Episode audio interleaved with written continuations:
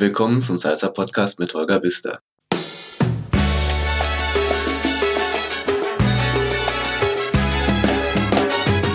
Wer regelmäßig auf Festivals ist, kennt ihn zu 100%. Obwohl er Inhaber seiner eigenen Tanzschule, Tanzlehrer und auch Veranstalter ist, fällt er den meisten von euch sicherlich als Fotoarzt auf. Er ist der Typ, der sich bei den Partys am Abend samt Equipment vor euch stellt und euren besten Tanz in einem glanzvollen Foto festhält. Wir unterhalten uns über die Auswirkungen der Corona-Pandemie, private Tanzpartys, die Entwicklung der Szene und natürlich über seinen bisherigen Werdegang. Hallo und moin moin, Daniel. Moin, Holger.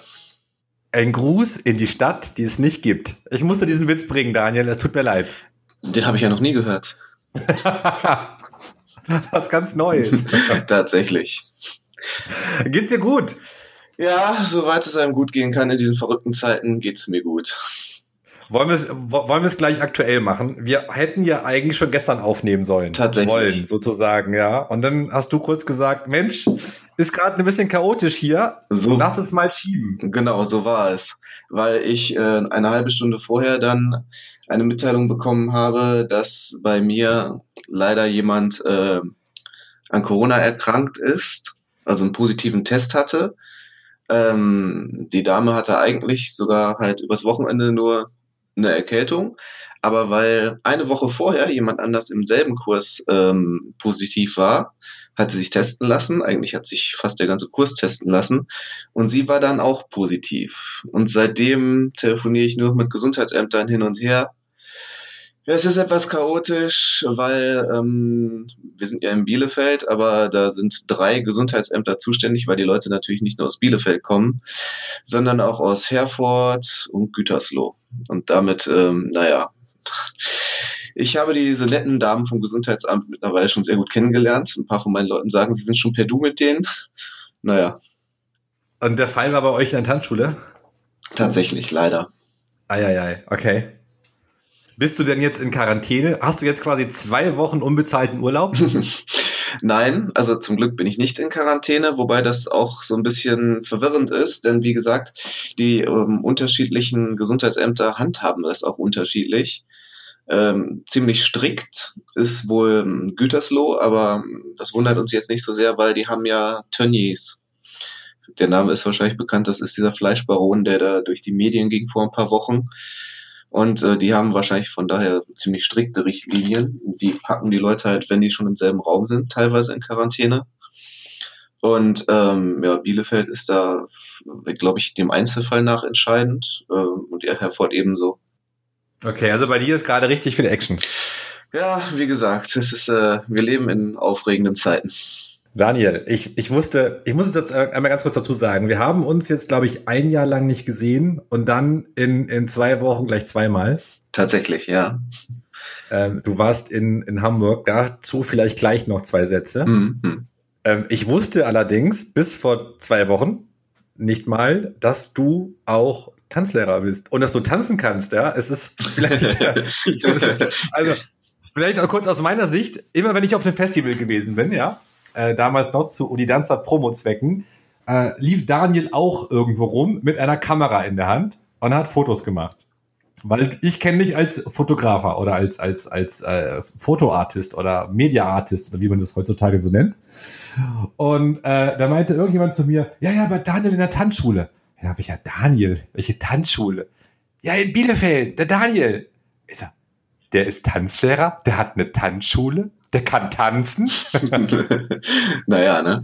Meine Hauptaufgabe war leider halt nicht immer das Tanzen, wenn wir uns begegnet sind. Und tatsächlich muss man sagen, sind währenddessen dann auch immer so viele interessante Dinge vorgegangen auf den Festivals, dass ich immer erst spät zum Tanzen gekommen bin. Aber tatsächlich war es so, dass ähm, zuerst meine Leidenschaft fürs Tanzen da war und die dann durch Max, der das Salsa Festival in Düsseldorf veranstaltet, eigentlich zur Fotografie hinübergetragen wurde auch mit. Also, wenn du möchtest, kann ich die Story kurz darlegen. Es war halt so, dass ich äh, angefangen habe zu tanzen und dann irgendwann halt von Bielefeld auch aus mal in Osnabrück und Münster gelandet bin und da bin ich dann auf den besagten Max getroffen. Und irgendwann rief der mich dann an und sagte, Daniel, ich brauche Fotos aus Bielefeld. von Tanzlocations. Ich sagte, ja, Max, tut mir leid, ich habe halt nur so eine kleine Mini-Kamera und äh, damit kann ich jetzt nicht so viel große Dinge vollbringen. Und er meinte, ja, das reicht mir. Äh, bitte ähm, schick dann doch mal welche rüber. Gesagt, getan, so war es dann. Und irgendwann habe ich dabei dann auch wirklich viel Spaß daran gefunden und ähm, habe dann angefangen halt äh, Bilder von Partys hochzuladen und mir auch eine bessere Kamera zu kaufen und irgendwann schrieb mich dann jemand an und sagte, Mensch, tolle Bilder hast du da, willst du nicht auch Bilder bei uns machen und ähm, was kostest du? Und ich dachte, ja, was koste ich eigentlich? und das war dann der Start zu, naja, wie soll ich sagen, ähm, zum, zu einer zu einer Tanzodyssee oder Tanz- und Foto-Odyssee, die mich äh, über, durch ganz Europa bis nach Indien und zurückgebracht hat. Das ist schon ein aufregendes Leben. Lass uns mal kurz vorne anfangen. Mhm. Ähm, e-, erstmal dein Name. Ja, ich kann mir immer nicht merken, wie man ihn richtig ausspricht. Also Daniel Steines kriege ich hin. Daniel, aber mhm. Ja, heißt es Daniel Kyun? Kyun oder äh, wie spricht man es richtig aus? Daniel Kyun, tatsächlich, eigentlich. Daniel Kyun, das sind beides Vornamen. Mm, genau, das ist äh, eigentlich das, ähm, es war halt so, dass äh, ich glaube, einer, eines meiner ersten Engagements war in Warschau äh, für Anna Schagowska, die damals ähm, das Salsa Festival Warschau gerade ins Leben gerufen hatte. Und ähm, der Name Daniel Kuhn blieb bei denen viel besser haften als Daniel Steines. Aus welchen Gründen auch immer. Aber ähm, naja, der ist dann halt auch so geblieben. Woher kommt der Name ursprünglich? Kuhn ist mein ähm, zweiter Vorname. Das ist koreanisch. dann hast du Wurzeln in Asien. Genau. Achso, stimmt. Für alle, die mich nicht sehen können, dieses Jahr im Podcast, klar. Also ähm, ich bin in Deutschland aufgewachsen, aber in Korea geboren. Spannend. Wann bist du rübergezogen? Äh, gezogen gar nicht. Ich war sechs Monate alt, als ich nach Deutschland kam. Also es gibt keine spannenden Geschichten aus Korea von dir. Leider nein. Wobei ich gehört habe, dass es in Korea eine sehr lebendige und sehr gute Salsa-Szene geben soll. Vielleicht schaffe ich es mal dahin. Wer von deinen sind deine beiden Eltern koreanisch? Nein, tatsächlich nicht. Ich bin adoptiert tatsächlich. Okay. Aber das ist halt. Okay. Das heißt, du sprichst auch kein Koreanisch. Nicht mal das. Wir haben halt Ach, zwar ja. eine sehr farbenfrohe Familie, weil meine Eltern drei Kinder adoptiert haben, aber ähm, leider, was ist leider? Im Prinzip ist es halt so, ich tendiere dazu zu vergessen, dass ich nicht deutsch aussehe. Da muss ich ja mal eben alle, alle Fragen ja über Korea wegstreichen, die ich mir so aufgeschrieben hatte. Oh, wir sind am Ende vom Podcast angekommen. Daniel, es war. Schön war es mit dir, Holger. es war total schön, ja. Ähm, für die Menschen, die dich nicht kennen, ja, das sind vielleicht aus der Kubaner-Szene ein paar mehr als aus der Crossbody- oder Bachata-Szene. Äh, Daniel, du bist ähm, Tanzlehrer und auch Geschäftsführer vom Tanzstudio Schrittweise in Bielefeld. Mhm. Du bist, äh, wir haben es eben schon besprochen, Fotograf, bist also auf diversen Festivals ähm, zu Hause und du bist eigentlich auch Veranstalter. Ja, tatsächlich kann man das alles so zusammenfassen. Im Prinzip. Würdest du dich, würdest du dich eigentlich als Influencer innerhalb der Szene betrachten? Puh. Ja, was soll man sagen? Ähm, ich habe ich hab mit dem Wort so ein bisschen Probleme, weil ich ähm, ausgehend von so Instagram-Influencern das Gefühl habe, das sind Leute, die viel reden und wenig tun. Ähm, wenn man jetzt sagen will, okay, ein Influencer ist jemand, der, in der sich in der Szene bewegt und vielleicht ähm, von vielen Leuten gekannt wird, dann vielleicht ja. Hast du dadurch oder glaubst du dadurch eine besondere Vorbildfunktion zu haben? Hm. Ja, wie das nun mal so ist, ne? wenn man ähm, je mehr Leute auf einen sehen, desto mehr, denke ich, ähm, hat man natürlich auch Verantwortung. Aber äh, eine besondere Vorbildfunktion würde ich mir jetzt nicht zuschreiben. Wobei auf der anderen Seite muss man natürlich sagen, als Tanzlehrer hat man selbstverständlich halt auch eine Verantwortung gegenüber seinen Schülern zum Beispiel. Ja, Denkst du darüber nach, wenn du auf Events bist? Also verhältst du dich anders, als du es tun würdest, wenn du keine Tanzschule hättest äh, oder man dich nicht kennen würde? Also heutzutage auf jeden Fall, natürlich. Also ich meine, muss, man muss ja auch sagen, eben durch diese durch diese Mehrfachbelegung, wenn wir es mal so nennen wollen, ist es ja schon so, als ähm, Fotograf würde ich vielleicht jetzt auch äh, mehr oder weniger nur für mich verantwortlich sein und dann vielleicht halt auch einige von den Festivals, die jetzt gerade stattfinden sollen, besuchen, wo ich mir jetzt als Tanzlehrer das sehr gut überle überlege. Also im Prinzip. Aufgrund der aktuellen Corona-Situation. Genau, eben. Äh, es gab halt, ähm, es gab halt jetzt den Fall, dass äh, in Basel ein äh, Bachata-Festival stattfinden sollte. Das habe ich mir sehr lange und sehr reiflich überlegt und dann abgesagt, wobei ich jetzt aber mitbekommen habe, dass ähm, vor ein, eine Woche vor dem Event das äh, Event noch abgesagt wurde. Allerdings weiß ich, dass äh, ich glaube, dieses Wochenende tatsächlich auch in Prag, meine ich, was stattfindet.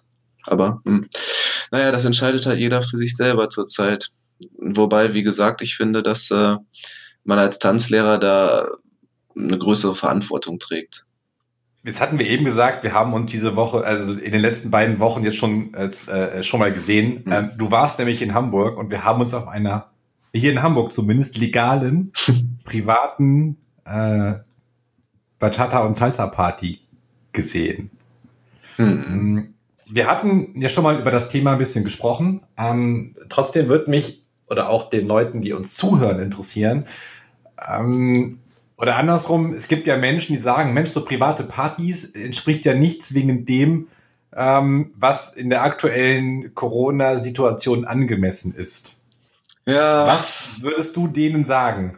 Ja, ja, tatsächlich, wie gesagt, das Problem äh, daran ist ja so ein bisschen einerseits mh, hm, haben wir eine Pandemie, die global ist und das heißt, man kommt da auch nicht raus. Andererseits haben wir relativ viele Lockerungen auch von staatlicher Seite, die einem eine weitestgehende Freiheit auch gewähren, was halt besonders was halt Tänzer oder das Tanzen im privaten Umfeld angeht. Und viele Leute, die ich kenne, sind halt auch tatsächlich regelrecht ausgehungert, was sowas angeht. Mm, wir hatten ja schon mal darüber gesprochen, wie du schon sagtest, und da hatte auch jemand angemerkt, dass Menschen ohne Körperkontakt auch krank werden tatsächlich. Also ein extremer Fall ist mir jetzt nicht bekannt, aber ehrlich gesagt, wer weiß schon, wann es dazu kommt.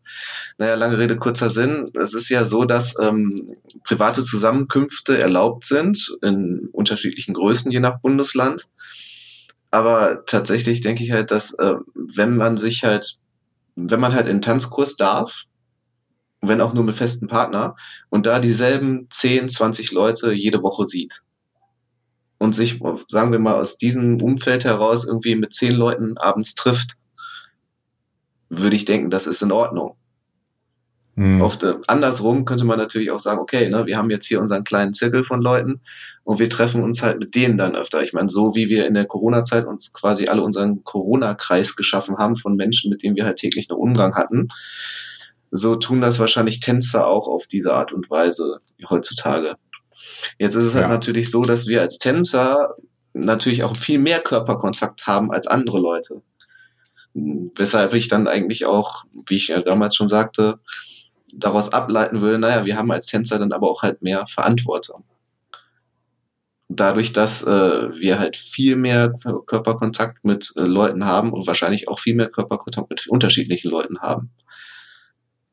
Daraus würde ich dann halt ableiten, dass man als Tänzer einfach viel mehr in der Verantwortung steht, sich auch selbst zu beobachten und äh, bei Symptomen zum Beispiel entweder zum Arzt zu gehen oder sich selber zu, naja, zur Ordnung zu rufen.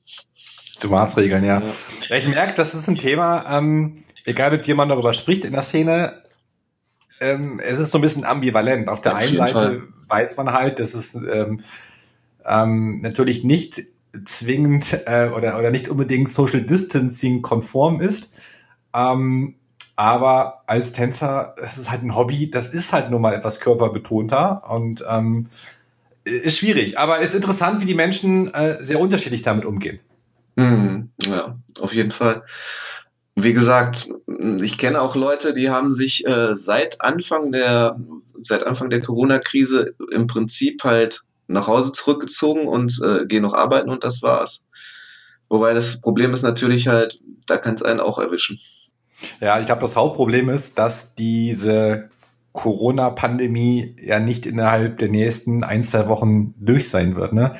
Ähm, sondern das Virus ist halt da und wird vermutlich noch ein paar Monate, äh, also äh, diese, diese Krise wird uns weiter be begleiten, würde ich so formulieren vielleicht. Also ähm, wenn mir jetzt jemand sagen würde, sperr dich zu Hause ein und nach zwei Monaten ist alles gut, ähm, würden es, glaube ich, alle sofort tun. Aber da wir ja davon ausgehen, dass wir in sechs Monaten, in zwölf Monaten dieselben Probleme immer noch haben, äh, ist irgendwann die Frage, wie lange will ich auf ähm, Tanzen verzichten?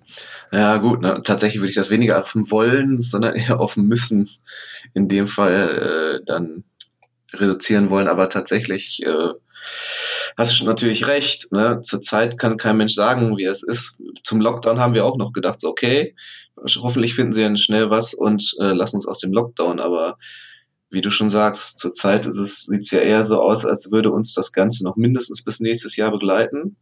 Ich weiß, dass äh, ein Großteil der Veranstalter jetzt schon nicht mehr mit nächstem Jahr plant. Einfach deshalb, weil die Vorlaufzeit äh, jetzt schon zu gering ist, um für nächstes Jahr äh, noch vernünftiges Event auf die Beine zu stellen man sollte es nicht glauben, aber wie, wie es halt ist, ne, in der Veranstalterszene, du kennst das ja selbst als Veranstalter, ne, wenn man halt Dinge plant und ausführen will, braucht man halt mindestens in sechs Monate ja eigentlich schon eine sehr kurze Zeit. Ja, ja, ein Jahr brauchst du eigentlich schon, um ja. ein Event einer gewissen Größe äh, auf die Beine zu stellen, ja. Ja, und naja, ne, von daher, man hofft, dass nächstes Jahr im Sommer wieder Sachen stattfinden können, aber naja, ich kenne niemand, der darauf wetten würde. Ja. Daniel, lass uns doch mal ähm, von dem etwas traurigen Thema, ähm, auch wenn es auch wenn's ja uns alltäglich begleitet, ähm, ein bisschen weg, ein bisschen wegschwimmen. Wann bist du zum ersten Mal in Berührung mit Salsa gekommen? Puh, so genau weiß ich das gar nicht mehr. ähm, das muss irgendwann 2003, 2004 ungefähr gewesen sein. Ja, da hatte ich gerade mein Studium aufgenommen und äh, jemand anderes, den ich kannte, hat in Berlin angefangen zu studieren. Und äh, da bin ich irgendwann dann mal nach Berlin gereist. Und da sind wir dann an einem Abend im Havana Club gelandet, tatsächlich.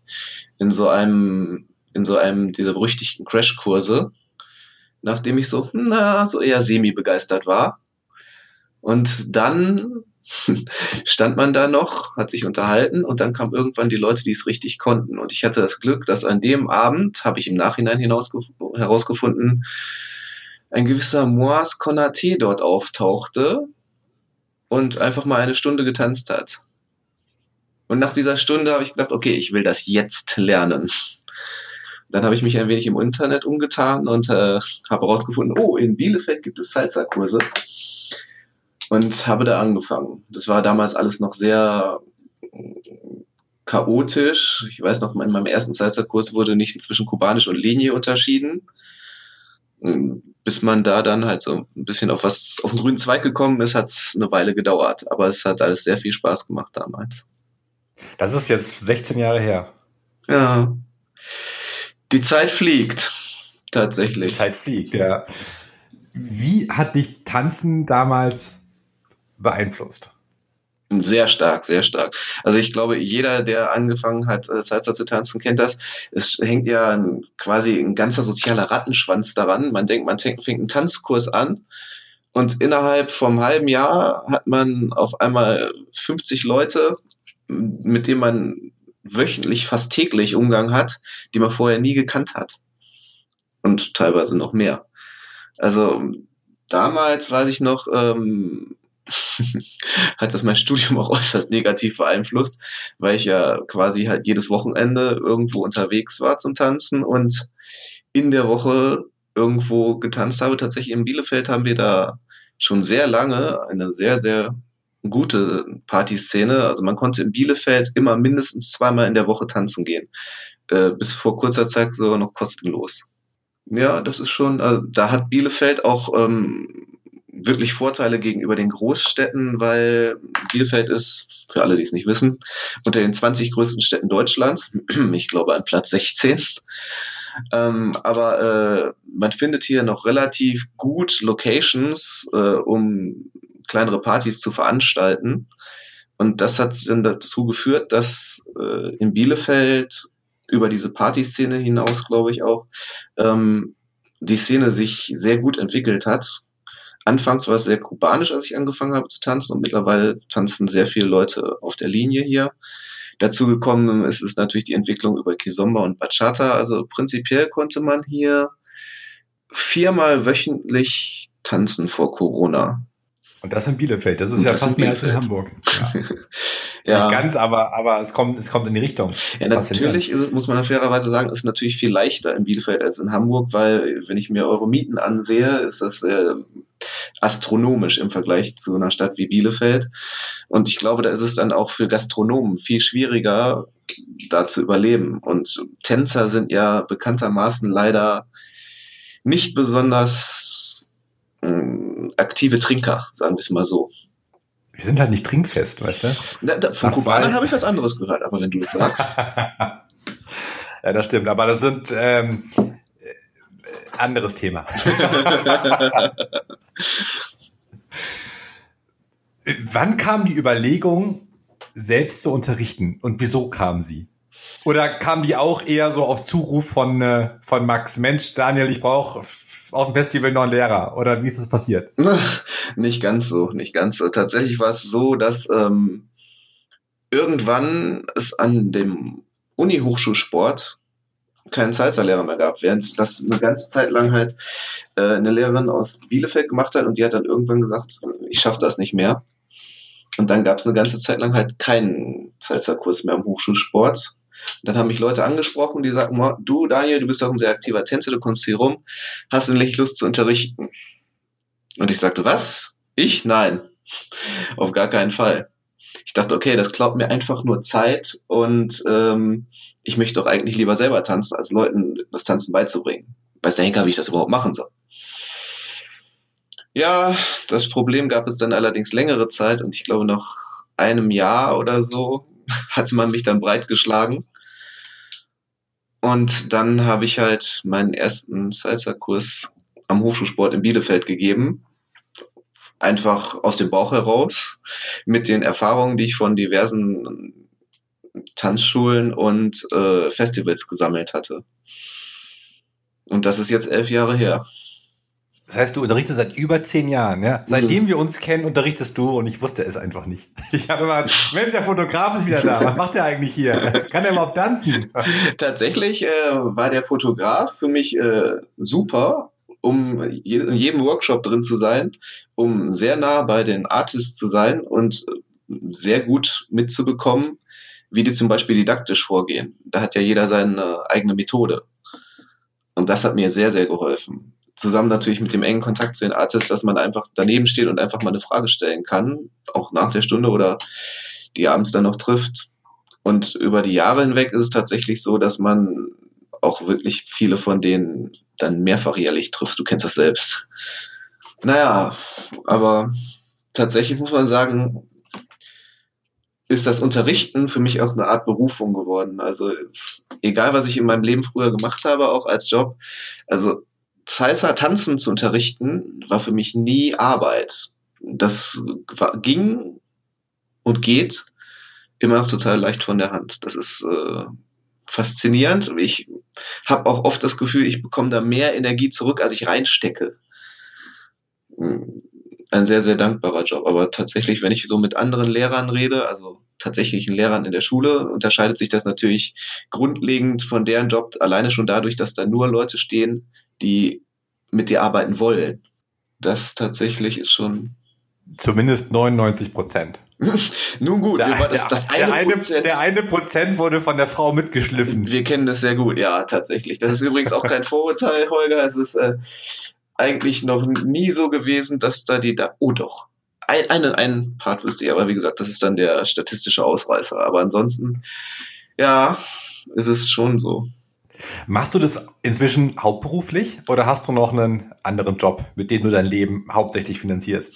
Nein, mittlerweile mache ich das hauptberuflich und äh, bis März dieses Jahres war ich damit auch sehr glücklich. Seitdem ist es etwas schwieriger geworden, aber tatsächlich muss ich sagen, auch nach dieser verordneten Zwangspause mit dem Lockdown, als es dann wieder losging, habe ich die Nachricht bekommen und ich weiß noch, ich habe gedacht so, oh, jetzt muss ich ja wieder loslegen. Und im zweiten Gedanken dachte ich, du musst? Wie, willst du jetzt nicht? Und als ich dann aber wieder da stand, war es wieder ganz genauso wie vorher. Das war schon sehr beruhigend auch. Du hast also auch eine eigene feste, feste Räumlichkeit, ne? Tatsächlich. Ich habe eine, eine Tanzschule, wie du schon sagst, ist das Tanzstudio Schrittweise in Bielefeld. Das liegt sehr zentral und äh, ist seit ähm, Mai 2018 in Bielefeld. Zwei Jahre jetzt, cool. Mhm. Ja. Was hast du vorher beruflich gemacht? ich habe vorher, vorher war ich äh, prinzipiell eigentlich Student. Da gab es dann diese sehr lange, diese sehr lange Phase, in der ich ähm, sehr viel als Fotograf gemacht habe, also auf Salsa-Festivals, auch teilweise auch auf Hochzeiten. Ähm, ich hatte zwischendurch immer mal wieder äh, Jobs, zum Beispiel äh, als Student in der IT, solche Dinge. Ich war, ich war damals, gab es noch äh, die Wehrpflicht, ich war beim Militär. Aber wie gesagt, so richtig als Beruf und Berufung sehe ich tatsächlich äh, mein Dasein als Tanzlehrer. Also du bist quasi direkt von der von der Uni äh, ins Tanzstudio gezogen. Hm, so ist es. Im Prinzip habe ich mich auch dagegen sehr lange gewehrt, weil ich dachte so, naja, ne, ich mache mir doch mein Hobby kaputt und äh, die ganze Freude an der Sache. Das war sehr lange eine sehr große Befürchtung von mir. Und irgendwann muss man sagen, hat sich das ergeben. Man kennt das. Man ist halt als Tanzlehrer in einer Location irgendwo und irgendwann sagt einem die Location, du, ähm, geht gerade nicht mehr irgendwie, wir machen halt nicht genug Umsatz oder jemand anderes ist gekommen, der die Räumlichkeiten mieten möchte und so. Oder in dem Fall ist ähm, die Räumlichkeit verkauft worden. Und da habe ich gesagt, okay, entweder ich gebe es jetzt auf oder ich mache jetzt Nägel mit Köpfen. Und tatsächlich in dem Fall, naja, ich habe es bis jetzt noch nicht bereut. Du hast eben das, das äh, Fotografieren ein paar Mal angesprochen. Ja. Hast du das eigentlich irgendwo gelernt? Oder äh, war das wirklich äh, Anruf von Max, Daniel, äh, ich brauche Fotos und dann bist du losgelaufen? Tatsächlich war das ein Learning by Doing. Also ähm, ähm, damals kam die digitale Fotografie gerade erst auf und gleichzeitig kam Facebook auf. Das waren zwei äh, einander sehr begünstigende Faktoren. Und natürlich hatte damals noch kein Mensch eine digitale Kamera. Ich habe auch festgestellt, dass Fotografen mit sehr großer Berufserfahrung, die keine Tänzer sind, große Schwierigkeiten haben, Tänzer aufzunehmen. Wird ihr jeder Salzer Fotograf bestätigen können. Ähm, ich habe danach dann halt noch ein paar ähm, Kurse gemacht, tatsächlich bei diversen Fotografen. Aber tatsächlich Fotografie im Sinne des Wortes als Handwerk gelernt habe ich nicht. Allerdings, wie das Wort Handwerk es schon beschreibt, man muss es tun. Fotografie zu studieren bringt erst was, wenn man das Handwerk kann. Was unterscheidet denn die Fotografie bei einem Salsa-Festival zu, ich sag mal, einer Hochzeit oder einem Firmen-Event oder ähnlichem? naja, äh, prinzipiell, wenn man sein Handwerk kann, ist es eigentlich nicht so groß unterschiedlich. Man hält ja einen Moment fest. Aber man muss sagen, am Salsa-Festival ist mehr Sportfotografie tatsächlich. Man hat halt Menschen in Bewegung und hat, man hat nur eine Chance. Dazu hat man noch das Problem, dass wenn man, äh, so wie ich, bevorzugt ähm, Fotos auf der Social Dancing Tanzfläche macht, äh, hat man so ein bisschen einen Spießrutenlauf. Allerdings habe ich den Vorteil, dass äh, darüber, dass ich das schon so lange mache, kennen mich die meisten Leute. Und äh, sind da auch ziemlich tolerant, wenn ich des Wegs komme. Und das ist tatsächlich ein nicht zu verachtender Faktor, dass die Leute auch willens sind, einen Platz zu machen, wenn man dann ein Bild von denen machen möchte. Oder wenn man einfach nur vorbei möchte. Verändern sich die Menschen beim Tanzen eigentlich, sobald sie dich gesehen haben und wissen, ah, der Daniel, Kamera. Tanzen sie anders, als, als äh, bevor sie dich gesehen haben? Also, die Hälfte ja würde ich sagen. Die Hälfte schon. Also, ähm, wie es halt so ist, manche Leute möchten dann wirklich sehr gerne äh, ein gutes Foto machen. Und äh, je mehr die Leute es wollen, desto eher sage ich denen auch, okay, mache ich dann ein, zwei Fotos und sage denen auch, tanzt einfach eine Runde weiter. Weil daraus bekomme ich eigentlich die besten Fotos. Wenn die Leute halt posen, ist es immer ein bisschen schwierig, weil die Leute dann Dinge tun, von denen sie glauben, dass sie gut aussehen. Naja, ne? Das kann mal gut gehen und mal nicht, aber wenn man jetzt nicht gerade Profi ist, der genau weiß, was er tut, dann, naja. Auf der anderen Seite gibt es dann auch Leute, die ähm, quasi mit der Kamera spielen, tatsächlich. Ne? Also ganz viele von den Artists, Terry zum Beispiel, wenn er mich kommen sieht, also ich habe da immer entweder Augenzwinkern oder vielleicht mal eine rausgestreckte Zunge oder sowas in der Art. Also es ist schon durchaus unterschiedlich, aber viel, die meisten Leute reagieren irgendwie auf die Kamera, das stimmt schon. Du bist ja auf vielen Events unterwegs, in Klammern gewesen. hoffentlich auch wieder, aber ja. Ho hoffentlich auch wieder, genau. Wie haben sich diese Events in den letzten zehn Jahren verändert? Hm. Also zunächst mal sind sie größer geworden, auf jeden Fall. Und ich habe das Gefühl, die Didaktik hat sich verändert. Das ist ja etwas, was ich auf jeden Fall immer beobachtet habe. Ähm, wo früher noch viele Leute da waren, darüber hatten wir auch schon mal gesprochen, die, die einem gesagt haben, okay, du bist hier und du musst jetzt fühlen, was passiert. Wobei, das waren auf. Du musst die Musik fühlen. genau. Fühl sie! fühl das Feuer, fühl die Musik. Äh, wobei das auf Salsa Festivals auch eher wenige Leute waren. Aber solche Leute trifft man heutzutage gar nicht mehr. Also man trifft durch die Bank weg mittlerweile nur noch Profis. Viele von denen haben auch Tanz studiert, die einem in der Lage sind, halt jeden Schritt, den sie machen, didaktisch auseinanderzunehmen und zu erklären. Wenn nötig in verschiedenen Sprachen. Ich weiß noch, tatsächlich am Anfang habe ich äh, auch viele Instructor kennengelernt, die gar nicht richtig Englisch konnten. Und damit meine ich nicht, sie haben nur gebrochen Englisch gesprochen, sondern es reichte für eine Begrüßung und eine Verabschiedung. Allerdings muss man sagen, die waren auf ihre Art auch genial, weil wenn jemand mit einem sehr geringen Wortschatz in der Lage ist, dir verständlich zu machen, was man tut und was man selbst tun soll, das ist schon auch sehr entwickelt, muss man sagen. Dann wusste die Person für sich selbst sehr genau, was sie da tat. Nein. Du, du, du achtest ja auf, auf, äh, auf Tanzlehrer noch mit einem anderen Blick, ne? Weil du selbst unterrichtest. Ähm, betrachtest du vermutlich einen Instructor, einen Artist äh, anders, als es ein Schüler machen würde? Naja, ja, also erstmal, da, ich habe ja verschiedene Blickwinkel. Erstmal halt den ähm, Fotografen, weil das in dem Moment meine Hauptaufgabe ist. Ähm, und dazu natürlich danach als Tanzlehrer. Und äh, es ist auch ganz interessant. Äh, früher hatte man oft auch so Artists, wo äh, oder Paare, man hat ja immer Paare, wo einer den Hauptredeanteil hatte und der andere Partner hat kaum was gesagt. Auch das hat sich in den Jahren mittlerweile sehr geändert, weil äh, der, weil wahrscheinlich auch was sich herausgestellt hat, so ein bisschen eine Art Tanzlehrer-Darwinismus, dass äh, wenn beide Partner halt einen gleich hohen Redeanteil oder einen ziemlich einen gleichen Anteil haben, dass das äh, für die Schüler einfach besser ist, denke ich. Hast du ein paar, hast du ein paar positive Beispiele von, von internationalen Künstlern, die dir einfallen, die ihren Job auch didaktisch wirklich astrein machen? Aber, ja, aber natürlich, auf jeden Fall. Äh, da wären Hau auch, raus. Da waren zum Beispiel Cherry und Cecile, also wann immer man eine Frage hat, können beide die Frage qualifiziert beantworten, sowohl für Herren als auch für Damen. Ähm, Panagiotis und Mirto, die sind äh, im Moment halt auch so Social-Tanzhelden, aber jeder, der mal in deren Masterclass-Workshop war, äh, hat danach erstmal noch ein paar Wochen mit der Nachbereitung zu tun. Die sind auch sehr, sehr gut.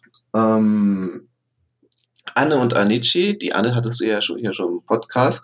Ähm, Anici ist quasi der Vater von, ähm, also bei Anici habe ich Musicality gelernt. Der ist hervorragend und äh, zum Beispiel ja auch selbst Musiker. Das äh, bringt einem, glaube ich, schon sehr, sehr viel, auch als Lehrer. Zum Beispiel. Dann gibt es natürlich noch Corco und Judith, die ähm, Bachata, ihr Essential entwickelt haben, einen ganz eigenen Tanzstil. Und äh, die haben den von Grund auf entwickelt. Also sie haben im Prinzip, äh, da gibt es ja diverse Diskussionen drüber, die haben im Prinzip halt äh, Bachata Grundschritt genommen und haben da ganz viel draufgepackt. Sug, Salsa, Tango-Elemente und das alles haben die verbunden zu einer Didaktik, an der viele Tanzlehrer mit denen zusammen halt fortlaufend arbeiten. Und alleine das ist schon, finde ich schon sehr beeindruckend. Wie hat sich die Szene verändert? Gibt es überhaupt noch die Szene? Hm, ja, tatsächlich habe ich das Gefühl zwischendurch gehabt, es gibt drei Szenen. Es gibt Salsa, Bachata und Kizomba. Erstaunlicherweise war ich mal auf einer auf einer Coffee Lounge die, das sind diese Gesprächsrunden, die auf Salsa-Festivals mittlerweile stattfinden und die eigentlich ein Diskussionsforum sind, damit sich die Szene, die Veranstalter und die DJs austauschen können. Kann ich jedem nur zu raten, zu sowas hinzugehen, wenn das irgendwo stattfindet, weil das auch ein Platz ist, an dem man gut gehört wird, wenn man mal was zu sagen hat. Und äh, da habe ich mal gehört in einer Coffee Lounge, dass äh, eigentlich, für mich auch erstaunlich, die Leute gerne alles auf einer Tanzfläche hätten. Die Leute hätten am liebsten halt äh, sämtliche Tanzstile und auch ähm, äh, Musikstile auf einer Tanzfläche, so dass äh, das immer wieder abgewechselt wird. Habe ich, hab ich allerdings in den letzten Jahren nicht erlebt. Früher gab es das sehr oft, vielleicht auch aus Platzmangel oder aus Raumnot. Aber wie gesagt, die Events sind größer geworden und dadurch war da natürlich auch irgendwann Platz für Räume für jede Tanzart. Aber ob das jetzt gut oder schlecht ist, hm. Tatsächlich würde ich mir auch wünschen, dass es mal wieder so einen Raum gäbe, wo man sagt, okay, da wird jetzt alles gespielt. Allerdings ist äh, die Resonanz darüber wirklich sehr, sehr gemischt. Ja, ja, ich, ich kenne das von mir aus, äh, wenn ich auf einer Party bin und ich höre schlechte Musik, wobei schlecht ja ein sehr ähm, individueller Begriff ist, ja, ja. Äh, dann verliere ich halt sehr schnell die Lust. Mhm. Und, äh, und ich bin jetzt selbst kein Kizomba-Tänzer und wenn da jetzt drei Kizomba am Stück kommen, ich glaube, ich würde äh, ich würde flüchten von der Party. Ja, wahrscheinlich liegt es so ein bisschen daran, wie das drumherum dann gestaltet ist. Ob man dann irgendwo ist, wo man dann vielleicht auch sich gerne irgendwo in eine Lounge begibt und da mal kurz was trinkt oder so tatsächlich wäre das ja eine Chance für Veranstalter, damit die Leute vielleicht irgendwie ihren Konsum verändern. Ja, man müsste das eigentlich einbauen, ne? Mhm, als, äh, irgendwie als, schon. als Konsumbooster. Da muss man natürlich auch sagen, ist es schon so in unserer Szene auch das Problem, dass die meisten Leute, die es tun, halt auch das auf einer Learning by Doing Schiene tun und sehr selten gelernte Veranstalter hinter solchen Veranstaltungen stehen. Das ist genau wie bei den Fotografen, ne? Ja, tatsächlich. Aber auch, aber auch das verändert sich ja mit der, mit der Zeit gerade. Also mittlerweile gibt es halt äh, Profis, die, man weiß es nicht, ob der Hut oder Ei zuerst war, aber da gibt es auch mittlerweile auch Profis, die professionell mh, hm, das Fotografieren oder Veranstalten gelernt haben. Wenige, aber man wird sehen, wie sich das in Zukunft entwickelt. Aber nochmal zu deiner Frage zurück, wie sich die Szene verändert hat, ist, würde ich noch sagen, außer dass sich vergrößert hat, habe ich auch das Gefühl, sie ist schnelllebiger geworden. Ich habe das Gefühl, das ist ein reines Gefühl, äh, dass man sagen kann, so innerhalb von zwei Jahren hat man in meiner Stadt zumindest 75 Prozent andere Leute. Ich könnte jetzt sagen, okay, das liegt in Bielefeld vielleicht daran, dass das eine Unistadt ist, dass wir insgesamt einen sehr jungen Durchschnitt haben und dass die Studenten natürlich irgendwann auch wieder weggehen. Aber hm, ich habe schon das Gefühl, dass das so durchgehend durch die Szene ist. Ist das nicht eigentlich die Aufgabe der Tanzlehrer dafür zu sorgen, dass die Leute länger in den Kursen bleiben, länger in der Szene bleiben? Naja, ob das jetzt, ja, es gibt natürlich Leute, die versuchen halt, äh, einfach die Leute, die Menschen an sich zu binden, damit sie, naja, ne, um die Leute bei sich zu haben. Aber da machen wir dann wieder ein ganz anderes Fass auf. Die Frage ist halt wahrscheinlich, ne, möchte man den Leuten das Tanzen beibringen? Oder möchte man die Leute melken, um das mal böse zu sagen? Hm. Natürlich würde jetzt wahrscheinlich äh, jemand äh, Antwort, naja, ganz klar, beides. Aber prinzipiell würde ich schon sagen, es ist ja zu befürworten, dass die Leute erstmal zunächst überhaupt Unterricht nehmen. Wir alle kennen ja die ähm, Tänzer und Tänzerinnen, die sagen, wenn man sie fragt, und wo hast du Unterricht genommen? Ach, ich habe das auf Partys gelernt. Ah, okay. Und schon schraubt man alle seine Figuren, die man machen wollte, um zwei, drei Stufen runter, alleine schon aus Sicherheitsgründen. Wenn man halt sich dann irgendwann angewohnt und gewöhnt hat, ähm, beim Crossbody Lead, beim Platzwechsel irgendwie den Arm zu heben und zwar mit dem Ellbogen zuerst, wissen wir alle, was dabei rauskommen kann. Leider. Hast du schon mal jemand die Nase gebrochen? Ja, um Gottes Willen, nein. Ich hoffe, dass das nicht passiert. Ich klopfe hier mal auf Holz. Äh, da haben wir ja beide auch letztes, letztens äh, ein sehr schlimmes Beispiel gesehen. Da ist uns eine Dame über den Weg gelaufen, die sehr lediert war. Also, ich erinnere mich, ja, ja, ja richtig. Tra Trainingsunfälle passieren natürlich, aber wie gesagt, äh, ne, da habe ich dann auch schon Sachen gesehen von äh, hochgeklappten Zehennägeln bis halt hin zu gebrochenen Nasen, Nasenbluten und allem möglichen. Ich selber habe schon mal einen, äh, einen sehr kraftvollen Ellbogen von einer sehr zierlichen Dame abbekommen. Also natürlich, das passiert halt als Unfall, ne? aber toi toi toi, ich habe noch nie jemand sowas angetan. Ähm, jetzt mal eine private Frage. Du bist ja in letzter Zeit relativ häufig in Hamburg. Tatsächlich. Warum? Wenn Bielefeld doch so schön ist. Bielefeld ist sehr schön. Ähm, naja, zunächst mal bin ich in, bin ich in Hamburg, äh, weil ich da Freunde habe. Und äh, während des Lockdowns haben wir auch äh, miteinander gesprochen. Und, äh, du hättest auch jetzt nur sagen müssten, Mensch, weil die Frauen in Hamburg so toll sind. Selbstverständlich. Aber so. Holger, ich will ja nicht vergessen, so. dass du auch in Hamburg wohnst. Aber tatsächlich, nein, wie gesagt, ich habe halt Freunde in Hamburg und ähm, da es halt mehrere sind, die sich auch untereinander gar nicht kennen und teilweise auch Leute jetzt in letzter Zeit nach Hamburg gezogen sind, bietet sich im Moment gerade Hamburg für mich an. Äh, Hamburg ist äh, in einer noch relativ komfortablen Entfernung zu Bielefeld. Und man muss auch sagen, als Tanzlehrer hat man es auch ganz gerne, wenn man mal irgendwo ist und nicht der Tanzlehrer ist. Also es ist ja nicht umsonst so, dass du, obwohl wir uns seit zehn Jahren kennen, bis vor ein paar Wochen nicht wusstest, dass ich Tanzlehrer bin. Ja, ist, ist wirklich so. Also ähm, genau. Das, ich, ähm, was aber auch daran liegt, dass ich, wenn ich dann ähm, frei hab auf Festivals, halt eher im Kuba-Raum bin und du eher äh, im Crossbody-Floor. Natürlich. Und äh, dass wir uns, ich glaube, noch nie haben tanzen sehen. Ähm, ich glaube, ich habe da vor ein paar Wochen äh, dich Crossbody tanzen sehen, aber es, Nein, dachte, das wäre eine Illusion. Fall.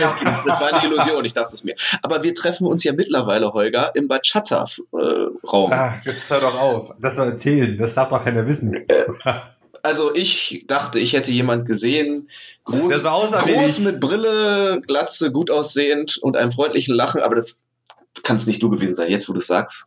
Nee, das äh, Bachata auf keinen Fall. Aber wie ist denn, wie empfindest du diesen, diesen, diesen Bachata-Hype? Also, ich habe jetzt relativ spät angefangen. Mhm. Ähm, du hattest eben äh, Korka und Judith schon angesprochen. Wie, du bist als Tanzlehrer da reingeworfen worden oder ist es ein Tanz, wo du sagst, wow, finde ich geil?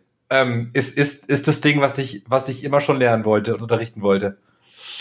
Ja, also tatsächlich, wie das halt so ist. Also ich habe mehrere von diesen Hypes ja schon miterlebt. Ich habe ähm, 2006, glaube ich, in, in Warschau Rico, Ricardo von Afro-Latin Connection gesprochen. Der sagte, hier, dieser Tanz, das wird das nächste große Ding, Daniel. Und ich sagte, Ricardo, dieser Kizomba, ich glaube nicht, dass das was wird.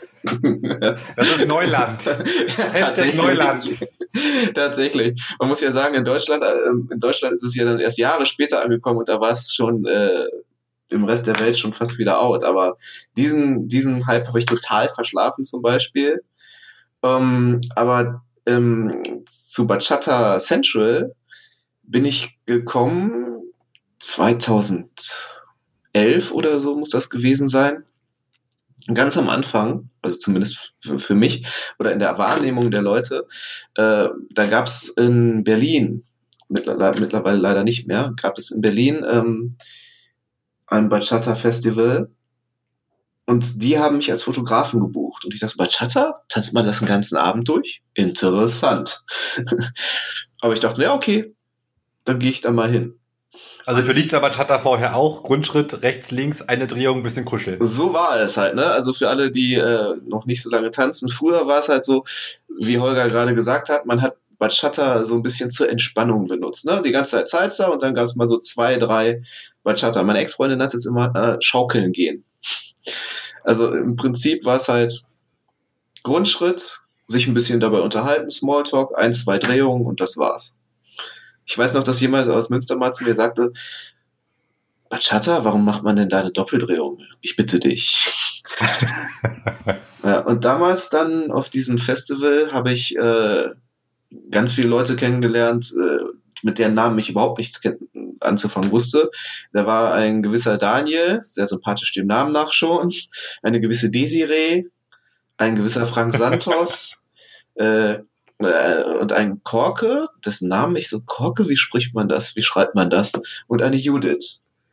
Und die brachten uns da alle Bachata auf einem Niveau näher, das wir vorher noch nie gesehen hatten. Ich weiß noch, wie ich da stand und dachte, ach ja, und das kann man dann nachmachen? Das soll man führen können? Na, ich weiß nicht. Und heute stehen wir da und äh, die Bachateros haben ja das Motto Bachata is taking over und es könnte wahr sein. Das könnte wahr sein. Also bei den Wachstumsraten beim Bachata, wir haben im Moment ja auf den Spotify-Listen einen deutschen Bachata-Song. Das ist mir auch so, nicht, auch jetzt haben nicht, wir das Thema. nicht so ganz geheuer, aber ja, er ist wohl da.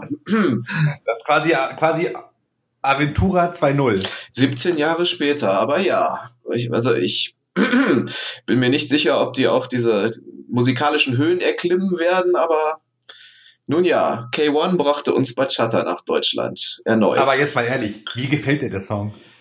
Äh, wir sind unter uns. Ich, unter uns und äh, dein. Wie viele Zuhörer gibt es hier, Holger? Ungefähr. So viele sind es nicht. So viele sind es nicht. Also du kannst frei reden. ja, es wird, es wird ja nicht nachlaufen. Aha, mhm. Also ich möchte sagen, dass mir der Song, äh, dass mir der Anfang des Songs sehr gefällt. Es ist ein sehr typischer Bachata, ne, mit den wundervollen Rhythmen, die man kennt und äh, und dann kommt die Rap-Passage, also in Anführungszeichen. Ja, von K1. Ja, lass es mich so formulieren.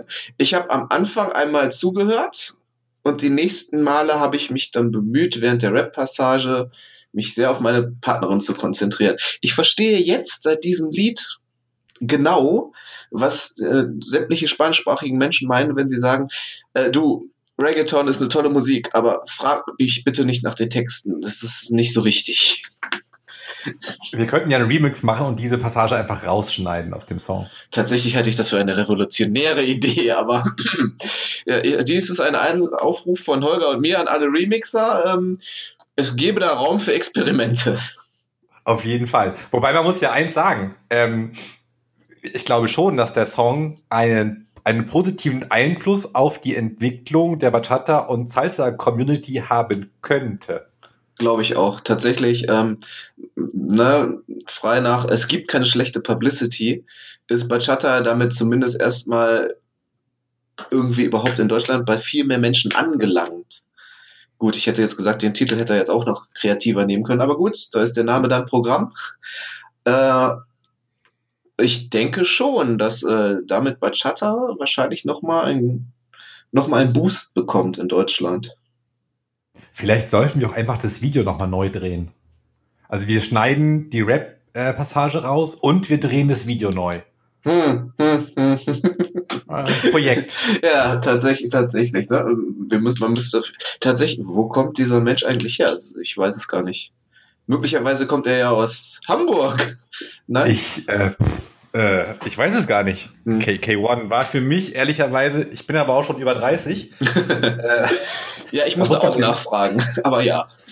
Und wir machen uns gerade richtig, richtig lächerlich, ne? Äh, Keine Ahnung, wer K1 ist. Es geht, ja, man muss ja sagen, das ist ja auch ein Merkmal dieser Szenen, dass der Großteil der Menschen ja über 20 ist. Und in der Salsa-Szene würde ich sogar, äh, würde ich sogar wagen zu behaupten, dass der Altersdurchschnitt so bei 28, 30 liegt. Und bei der Bachata-Szene würde ich auch denken, der Schnitt ist fünf Jahre jünger. Und jetzt, mindestens, ne? Und jetzt durch K1 glaube ich schon. Das könnte sich auf dem Level halten, ja. K1 ist übrigens in Friedrichshafen geboren. Hm, mhm, okay. Ja, und heißt mit bürgerlichen Namen Kenneth Glöckeler. Hm, ich würde mich dann auch eher K1 nennen, aber gut, das ist. ja. Das nur mal so äh, an alle da draußen. Kenneth Glöckler, ja, mit seiner Single Bachata. Jetzt im gut sortierten Plattenladen, ach nee, Plattenladen ist ja nicht mehr, CD-Laden. Äh, Spotify. Nein, Spotify und iTunes. Äh, hört mal rein. Ähm, dann wisst ihr, worüber wir hier gerade gesprochen haben. Und tatsächlich weiß ich gar nicht, äh, wie das Video aussieht. Gibt es da Leute, die Bachata tanzen oder gar nicht? Äh, doch, in dem Video gibt es ein Pärchen, die ähm, schon mal was von Bachata Sensual gehört haben. Ah, immerhin, immerhin. Okay, also, ne? Ich finde ich das Video auch eigentlich gar nicht so schlecht. Äh, aber ähm, ja, guckt's euch an. Ihr könnt ja mal ähm, in den Kommentaren äh, posten, ähm, was ihr von dem Song haltet und von dem Video. Und wir sind sehr gespannt. Sehr. Lass uns eine Runde C or No spielen. Ähm, okay. Die Regeln sind relativ einfach. Ich nenne zwei Begriffe und du musst dich recht schnell entscheiden ähm, oder für einen dieser beiden entscheiden. Okay. Wir machen, wir machen okay. mal einen Test. Ganz einfach fangen wir an. Sommer oder Winter? Sommer. So, ist einfach. Ne? Okay. Meer oder Berge? Meer. Korea oder Deutschland? Deutschland. Salsa oder Bachata? Nach Tageslage. Hm, zurzeit Bachata. Das ist doof, dass du Bachata sagst. Sag, kannst du die Salsa sagen? Weil dann könnte ich die nächste Frage nämlich jetzt stellen. ich sage ja nach Tageslage. Es könnte morgen okay. auch wieder Salsa sein. Äh, Kuba oder Crossbody? Crossbody. Tatsächlich finde ich aber auch, man sollte Kuba kennen. Ja. On one oder on two? On one. Ist man eigentlich in der Salsa-Szene, wenn man on one tanzt, nicht eher so der Loser? Ja, tatsächlich gibt es sehr viele Leute, die glauben, dass äh, On Two eigentlich nur das Gelbe vom Ei ist. Aber tatsächlich sage ich jetzt On One, weil ich halt was sagen sollte. Aber prinzipiell habe ich da so eher Rodrigo Cortázar zum Vorteil. Das ist ein Artist, der äh, auf jedes Lied anders tanzt, weil die Musik eigentlich auch für was anderes ist. Also wenn man jetzt ein instrumentales Stück hat, ist es wahrscheinlich Mambo on Two wenn man was mit einem Sänger hat, ist es sehr wahrscheinlich, dass man on two gegen den Sänger tanzt, weil der Sänger auf die Eins ja meistens ansetzt. Von daher, wie es so schön heißt, der Einzelfall. Fotografieren oder tanzen? Tanzen. Tanzen oder unterrichten? Mmh. Unterrichten. Das war eine Frage? Nein, nein, es war eine sehr, eine, sehr, eine sehr zögerliche Entscheidung, war das. Jetzt kommen zwei Fragen, ähm, bei denen du dir keine Freunde machen wirst. Bachata-Szene Bachata in NRW oder Bachata-Szene in Hamburg? NRW.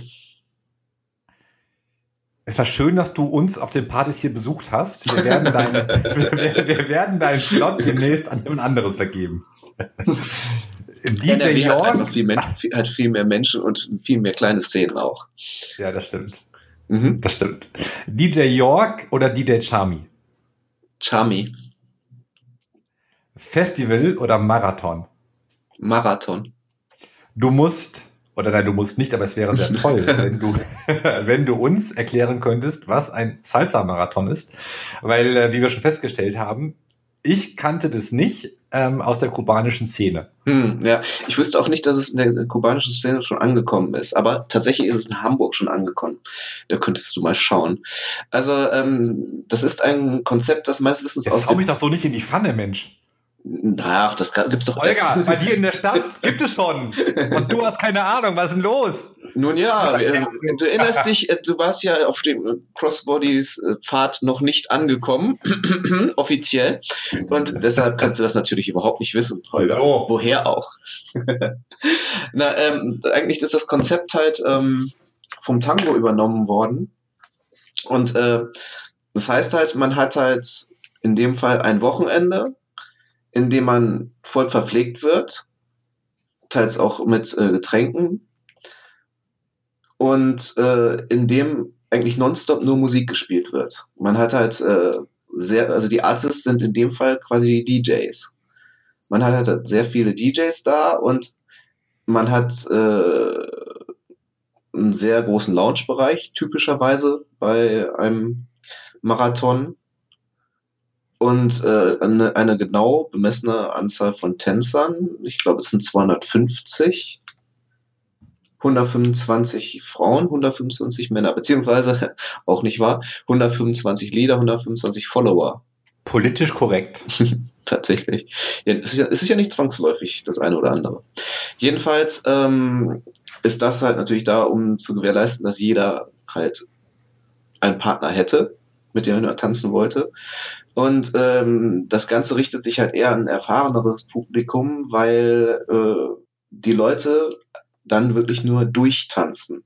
Man hat halt die Gelegenheit, im Gegensatz zu einer Party oder einem Festival, wo man von einem Tanz zum anderen läuft, mit seinem Tanzpartner halt auch wirklich drei, vier, fünf, sechs Tänze zu tanzen oder vielleicht auch gegebenenfalls einen halben oder ganzen Tag zu tanzen. Und so lernt man seinen Tanzpartner auf einer ganz anderen Ebene kennen. Man hat äh, sehr viel Zeit sich mit seinem Tanzpartner auf die Musik einzustimmen. Also tatsächlich habe ich außerhalb von Test, äh, außerhalb von festen Tanzpartnerschaften sowas wie auf dem Marathon noch nie erlebt. Das ist tatsächlich was ganz Eigenes. Und damit erklärt sich so ein bisschen auch schon selbst, warum sich das eher an ein erfahrenes Publikum richtet, weil äh, mit, man mit seinem Tanzen typischerweise schon sehr fortgeschritten ist, bevor man halt überhaupt mehr als ein, zwei Tänze mit einem Tanzpartner füllt. Du hattest selbst eins veranstaltet. Leider nicht. Leider nicht. Aber danke für den Finger in der Wunde. Oh, ja, es ist, äh, tut mir leid, das ist die Revanche jetzt. Ich sehe schon die Retourkutsche. Ja, äh, ich hatte die, die Idee, das äh, zu einem zu einem, ich hatte die Idee zu einem Shutter-Marathon und das Ganze mal in der Bachata-Szene auszuprobieren. Ich weiß von einem Bachata-Marathon, der schon stattgefunden hat in Korea tatsächlich. Das hat mir DJ Chami erzählt. Ich weiß nicht genau, wie der gelaufen ist. Das war ja alles kurz vor Corona. Und ich weiß, dass in Tschechien, in Prag, es auch schon mal einen Bachata-Marathon gab. Ich weiß auch nicht, wie erfolgreich der so war. Ich halte das Konzept auf jeden Fall für tragfähig, auch für Bachata.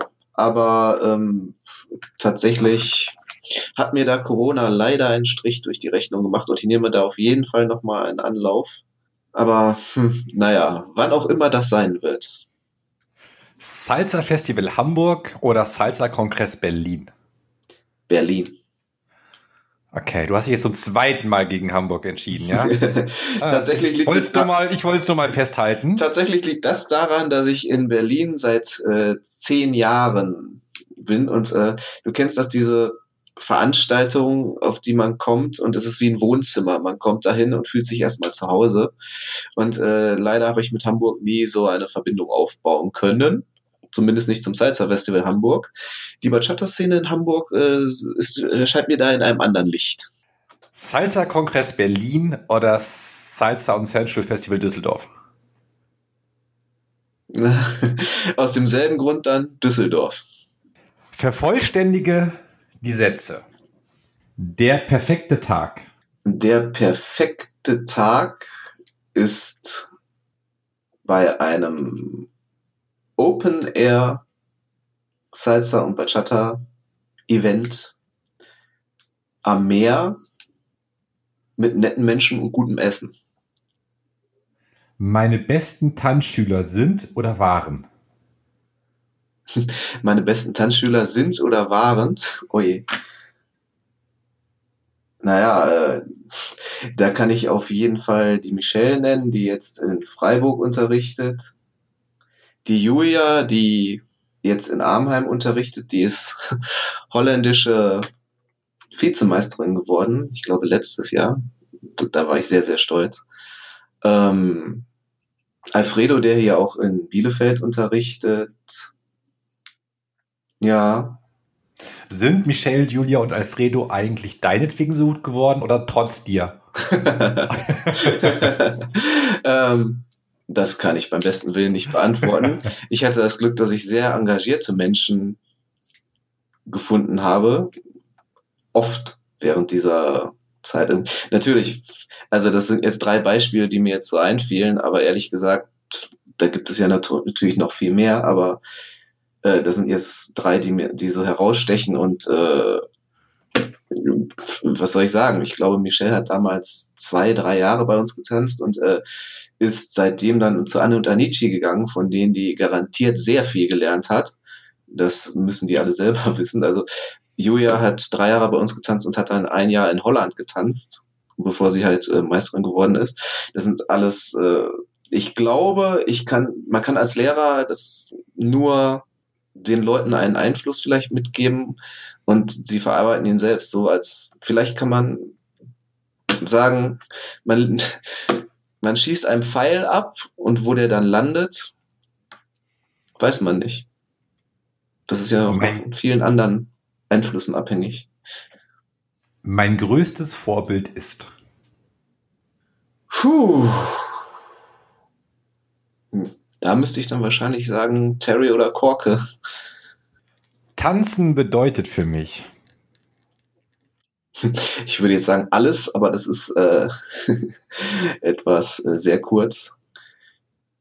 Große kannst, du ruhig, kannst du ruhig sagen, weil letztendlich ähm, es ist dein Job, es ist deine Leidenschaft, ähm, es ist ein Großteil deines privaten Lebens. Ja, tatsächlich.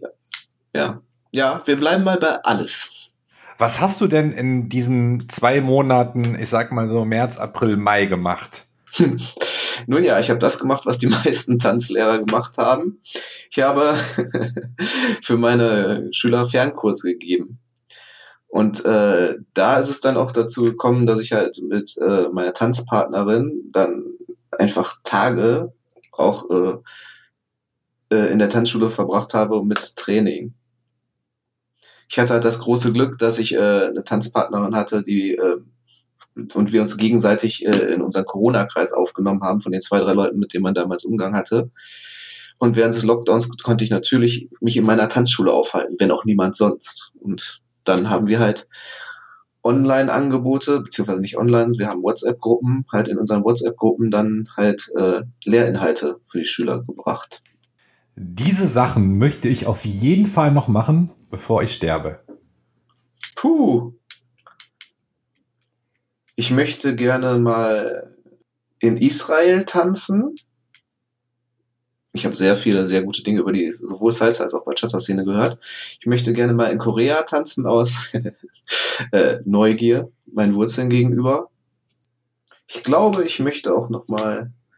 Ähm, Im Moment gibt es ja sehr viel Videografie. Ich glaube, ich möchte in der Richtung auch noch mal was machen. Meinen besten Tanz hatte ich mit.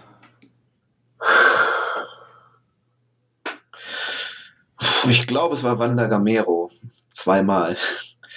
Äh, das ist äh, Wanda von Nuno und Wanda, die sind aus Portugal. Die waren ursprünglich als Salsa-Artist sehr bekannt und dann sind sie auch als Kizomba-Artist bekannt geworden.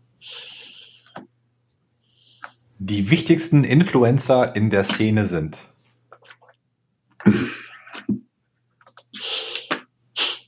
Die Artists, die DJs, und die Musiker, wobei die Musiker da sich aus der ganzen Sache noch relativ weit raushalten. Die besten DJs der internationalen Salsa Cross Body Szene sind. Puh, jetzt kommst du. So, ja, wenn ich schon mal so einen erfahrenen Festivalgänger am Mikrofon habe, dann will ich es wissen. Ach Gott, ähm, DJ Willy aus Amsterdam, ähm, das erwischt mich natürlich so ein bisschen auf, kalten, auf falschem Fuß, weil es jetzt auch gerade ein bisschen her ist mit den letzten Festivals. Äh, DJ Cesar mag ich persönlich sehr. Ähm, aus Norwegen ist der, meine ich.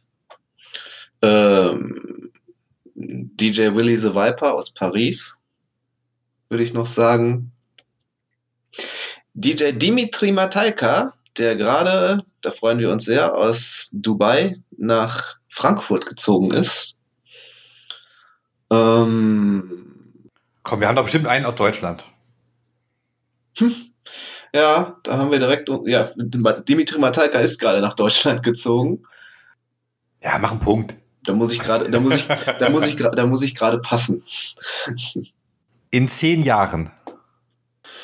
In zehn Jahren hoffe ich, haben wir eine sehr große, sehr vernetzte, einträchtige Tanzszene, auch über die Tanzstile hinweg.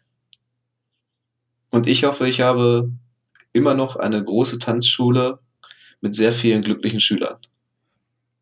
In einer der nächsten Salsa Podcast Folgen würde ich gerne folgende Person hören. DJ Charmy. Du hattest schon Julia, aber DJ Charmy hat immer sehr viele sehr interessante Sachen zu sagen, denn der ist äh, auch sehr vielseitig bewandert als Veranstalter, als Tanzlehrer, als DJ. Hättest du, ja. hättest du eine Frage an Dieter, die du ihm immer schon mal stellen wolltest, dich aber nie getraut hast? Warum machst du bei all diesen Jobs das Ganze nicht hauptberuflich? Gute Frage. Werde ich ihm stellen. Denn tatsächlich, wie gesagt, der, ich verstehe gar nicht, wie er das kann. Der Tag hat nur 24 Stunden. Und der ist ja auch noch verheiratet. Also. Neuerdings, tatsächlich, ja. Vielleicht hat er dann mehr Zeit. Ich weiß es nicht. Das wäre auch eine Frage. Hat er jetzt mehr Zeit, wo er, wo er, bis dass der Tod ihn scheidet, halt eine Beziehung hat? Oder hat er jetzt weniger Zeit, weil, er, weil das Ehelieben ihn fordert? Man weiß es nicht. Ich werde beide Fragen, äh, wenn ich ihn am Mikrofon habe, werde ich ihm beide Fragen stellen. Wir werden Julie vorher aus dem Raum schicken. Keine Julie hat irgendwas gehört. Ähm, du, die Frage, die mir eben noch eingefallen ist, ähm, ja. die ich sehr spannend finde, als du dich entschieden hattest, es war eine bewusste Entscheidung zu sagen, ich werde jetzt Tanzlehrer oder ich gründe eine Tanzschule. Ja. Was haben deine Familie und deine Freunde gesagt? Ja, ähm, äh, gemischt, ne? Manche sagten, boah, toll, dass du das machst, gute Idee. Öfter kam auch so ein verhalteneres Echo wie, bist du sicher? Und wie willst du das denn machen? Und äh, wie klappt das? Aber tatsächlich hat mir niemand davon abgeraten. Also die kannten mich und meine Leidenschaft halt schon so gut, dass äh, niemand dachte, dass ich damit unglücklich würde. Wenn du dich heute so umguckst, äh, im, in der Nachbarschaft, sage ich mal, ja, in so den Städtchen drumherum oder auch mhm, in, bei dir ja. in Bielefeld, ähm, ich habe so ein bisschen das Gefühl, dass es immer mehr Menschen gibt, die unterrichten wollen. Hm. Ja, warum auch immer, gibt ja verschiedene Motivationen. Ähm, die auch eher aus der Szene kommen, also irgendwann mal einen Kurs gemacht haben, Schüler waren und ähm, dann halt die Entscheidung getroffen haben, ich will unterrichten. Viele meckern ja und sagen, noch so ein Amateur-Tanzlehrer, ähm, der da irgendwie ähm, rumläuft. A, wie siehst du das? Und B, jetzt kommt direkt die gemeine Frage hinterher. Bei dir war es ja eigentlich nicht anders. Tatsächlich, ja. Ja, was soll ich sagen? Also prinzipiell ist es ja so, es ist ja nicht so, dass äh, die Leute größtenteils selbst darauf kommen, so ich wäre jetzt Tanzlehrer, sondern es ist halt oft so, man steht da, hat getanzt und die Leute kommen an und fragen einen, oh, das ist ja toll, was du da machst, gibst du Kurse oder wie machst du das und das? Und dann entscheiden sich die Leute irgendwann zu unterrichten oder auch nicht. Und da würde ich halt sagen, das ist auch eine Sache, dass die von der Szene insgesamt auch äh, entschieden wird. Wenn du Kurse unterrichtst und die Leute wollen hören, was du zu sagen hast, dann ergibt sich das von alleine. In Bielefeld haben wir tatsächlich die komfortable Situation, dass wir sehr kompetente Tanzlehrer haben. Wir haben hier ziemlich relativ viele Leute, die unterrichten. Wir haben Sean Paul, der aus äh, Rotterdam, glaube ich, nicht Amsterdam kommt, äh, der quasi in Holland tanzen äh, gelernt hat, der ist sehr kompetent. Wir haben halt äh, Kerstin und Alfredo, also die auch hier unterrichten, die auch beide sehr kompetente Tanzlehrer sind. Äh, Kerstin hat eine eigene Tanzschule nebenan, Flotando, und die ähm, unterrichten ebenfalls in Bielefeld. Ähm, René Garcia unterrichtet in Bielefeld Bachata, in der Bachata-Szene ein sehr bekannter Name. Und ich selbst, wie es so oft ist, ne, es gibt schon öfter mal eine Fluktuation, aber es ist immer so, dass ich weiß, dass, also ich frage auch die Leute immer, wenn sie kommen und sagen, ich habe schon getanzt, wo kommst du her? es ist immer so, dass ich weiß, dass ich da einen kompetenten Schüler übernehme. Den ist niemals irgendwie dieser schöne Satz mit, ah, du musst das fühlen, man kann dir das nicht erklären, die Schritte müssen aus dir selbst herauskommen. Mit sowas sind die nie abgespeist worden. Die haben alle einen kompetenten Unterricht bekommen. Und äh, auf diesem Niveau kann man dann sehr gut aufbauen. Ähm, das war B, Entschuldigung. Du hast die Frage eigentlich damit auch beantwortet. Ah, okay. B war, B, B war so die Spitze zu sagen, naja, äh, alle anderen Tanzlehrer, die jetzt so aufpoppen, ähm, haben es ja auch irgendwie Learning by Doing sich angeeignet. Ja, tatsächlich muss man ja auch sagen, es ist schon so eine Sache, wenn jemand, der gerade ein Jahr Kurse genommen hat und einfach ein paar Sachen macht, die shiny sind, dann anfängt zu unterrichten und man denkt sich so, okay, mach das mal ist eigentlich der größte Ärger, den man hat, wenn man, wenn dessen Tanzschüler halt irgendwann ankommen und genau in dieser umgekehrten Situation dann und man dann da steht und äh, in der Verantwortung ist zu sagen, na, das äh, ist jetzt eher fragwürdig, was du da machst. Aber geh noch mal in den Anfängerkurs. Ja, tatsächlich haben wir da die komfortable Situation als Tanzlehrer, dass die Leute das relativ gut selbst merken irgendwann.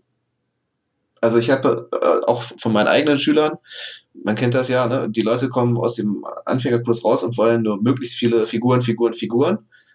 Sobald sie aber feststellen, dass das nicht geht und dass die Probleme in den Basics liegen, die sie früher so ein bisschen übersprungen haben, gehen bei mir auch sehr viele Leute freiwillig zurück äh, zum Anfängerkurs und machen nochmal Basics.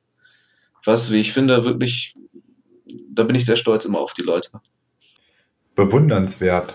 Ja, finde ich auch. Also wirklich. Weil die Menschen ja dazu neigen, sich A selbst zu überschätzen und B nur Figuren lernen zu wollen. Ja, ich, tatsächlich sehe ich da äh, mich als Lehrer auch so ein bisschen in der Verantwortung, den Leuten auch eine andere Kultur vorzuleben. Also ich sage halt immer, es besteht aus Bausteinen und diese Bausteine setzt man zusammen. Und da gibt es natürlich dann jede Menge Bausteine. Natürlich gibt es dann unterschiedliche Techniken, Führungstechniken, Moves oder dann auch ist Musik dann noch ein anderer Baustein, der dazukommt. Da gibt es so viele Sachen.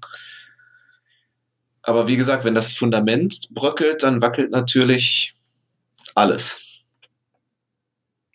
Das war ein sehr gutes Schlusswort, Daniel. Das ist das, das Wort zum Sonntag. Tatsächlich. Danke, Olga. Wann sehen wir uns wieder? Ähm, kann ich dir im Moment gerade nicht so genau sagen. Vielleicht im Oktober mal. Würde mich auf jeden Fall sehr freuen. Also du weißt ja, obwohl du ja äh, dich jetzt inzwischen für Berlin entschieden hast, bist du hier trotzdem herzlich willkommen. Wir brauchen ja immer einen, der die Getränke mitbringt. Einer muss sich opfern, ich sehe schon. Daniel, ich hoffe, dass wir uns nicht erst beim nächsten Salsa-Festival sehen, weil das könnte noch ein bisschen dauern. Leider. Und ähm, ich drücke dir ganz doll die Daumen, dass das ähm, mit, mit dem Corona-Fall bei euch in der Tanzschule ähm, glimpflich ausgeht. Nicht, dass du dann nachher nächste Woche das Beispiel bist äh, in der Salsa-Szene in Deutschland, ähm, warum plötzlich wieder, wieder ähm, Restriktionen eingeführt werden. Mal den Teufel nicht an die Wand. Nein, aber ich klopfe eben auf Holz. Ähm, und ähm, ja, ganz lieben Dank für die Zeit. Das war ein sehr spannendes Gespräch. Ich danke dir, Holger. Und wenn euch die Folge gefallen hat, abonniert doch einfach den Podcast. Ähm, folgt einfach auf Spotify, Apple Podcast, Deezer, Google Podcast oder wo auch immer ihr sonst die Folge gehört habt. Wenn ihr Fragen habt oder Anregungen oder Personen aus der Szene ähm, vors Mikrofon schleifen wollt, schickt mir eine Nachricht am einfachsten über meine Facebook-Seite Salsa Podcast. Ich wünsche euch eine tolle Zeit. Bis zur nächsten Ausgabe. Euer Holger.